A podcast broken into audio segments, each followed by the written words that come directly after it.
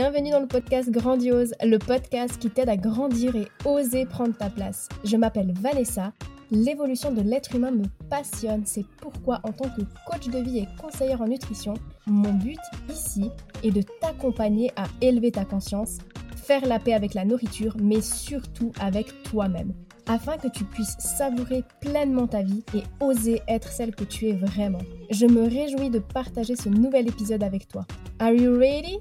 Mets-toi dans ta bulle et c'est parti Coucou Aujourd'hui, on va parler de motivation. Je trouve que c'est un sujet vraiment très intéressant. J'entends souvent, et je l'ai moi-même souvent dit d'ailleurs, j'ai pas la motivation, j'arrive pas à me motiver, ou alors j'arrive pas à rester motivé.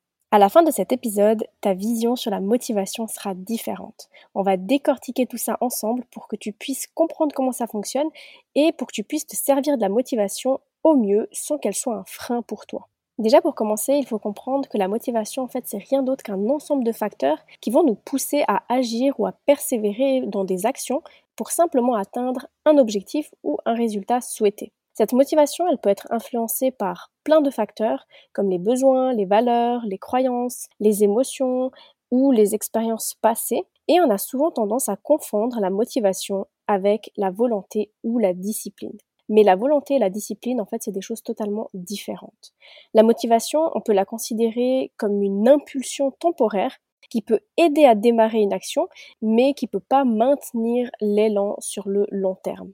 Vois ça vraiment comme la petite étincelle qui peut t'aider à démarrer une nouvelle tâche ou à te lancer dans un projet qui te tient à cœur. Du coup, il bah, faut comprendre que sans motivation, ben, ça peut être difficile à trouver l'énergie et la volonté nécessaires pour commencer. Mais comme je le dis souvent aux femmes que j'accompagne, on ne peut pas compter uniquement sur la motivation parce que c'est une adrénaline mentale qui est éphémère et du coup elle peut être très instable et fluctuante. Et du coup c'est hyper fréquent et normal d'avoir des périodes de manque de motivation ou de baisse de motivation. Si on compte seulement sur la motivation, ben on peut tomber dans des pièges comme la dépendance à la gratification instantanée, un manque de persévérance et une tendance à abandonner quand les choses deviennent difficiles. Parce que, en fait, on aura tendance à être fixé uniquement sur les résultats rapides en ignorant le processus nécessaire pour atteindre notre objectif. Et c'est ce qui peut nous pousser à abandonner très vite. La motivation peut aussi nous pousser à avoir des attentes irréalistes et inatteignables, ce qui peut être frustrant et nous démotiver. Durant ma formation de coaching, j'ai découvert une méthode de définition d'objectifs qui permet de les rendre plus concrets et plus réalistes. C'est la méthode SMART. Personnellement, j'utilise plus forcément de cette façon dans mes accompagnements parce que je vais encore plus loin, mais ça reste hyper pertinent. En gros, SMART, c'est les acronymes de spécifique, mesurable, ambitieux ou atteignable, réaliste et temporellement défini.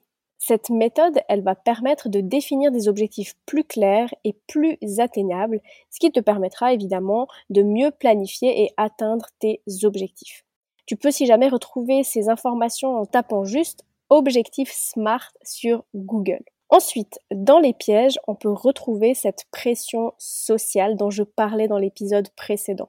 La motivation, elle peut être influencée par la pression sociale et les attentes des autres. Donc si on se sent obligé de poursuivre un certain objectif en raison de l'opinion des autres, bah, ça peut nous pousser à travailler dur pour atteindre des objectifs qui ne nous correspondent pas. D'où l'épuisement finalement et la démotivation sur le long terme. Et ça, ça va de pair avec ce dernier piège qui est la procrastination. Quand t'es pas motivé et que tu procrastines, ben, il arrive souvent qu'il y ait une raison derrière tout ça. J'en parle d'ailleurs dans l'épisode 11 sur la procrastination que je t'invite à écouter ou à réécouter pour t'aider à faire le lien et te foutre un peu la paix.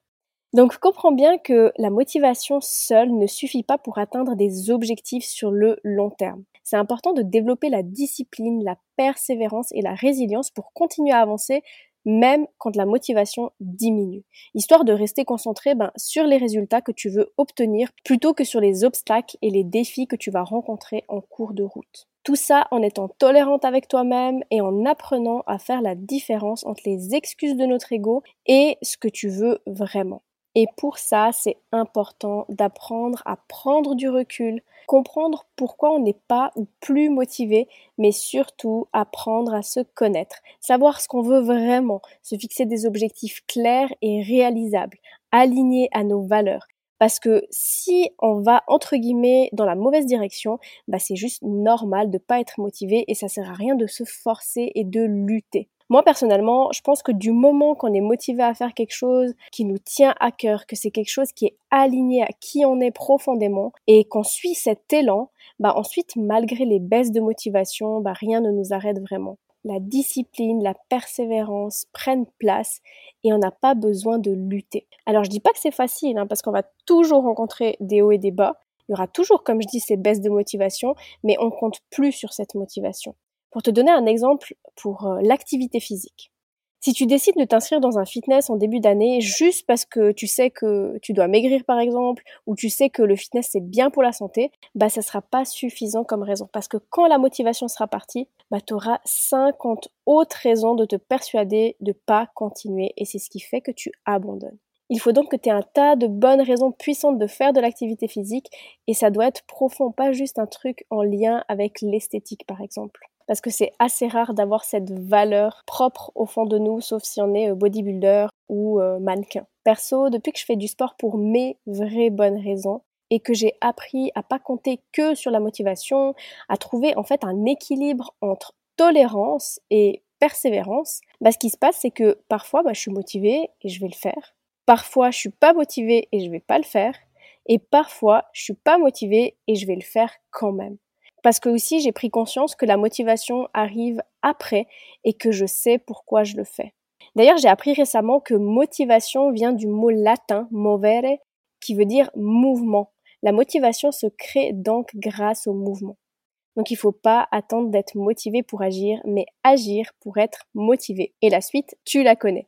Maintenant, en plus de tout ça, pour aller au-delà de la motivation, il est essentiel de cultiver de nouvelles habitudes.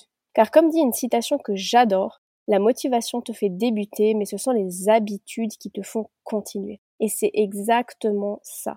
Donc du moment qu'on sait ce qu'on veut, qu'on sait pourquoi on le veut, que c'est aligné à nos valeurs, que c'est le bon moment, et bien à partir de là, le comment, ce sont les habitudes à mettre en place étape par étape. Et c'est exactement ce dont je vais te parler dans le prochain épisode, ce qui te donnera des pistes concrètes pour atteindre tes objectifs. Alors je te dis à la semaine prochaine. Merci d'avoir écouté cet épisode.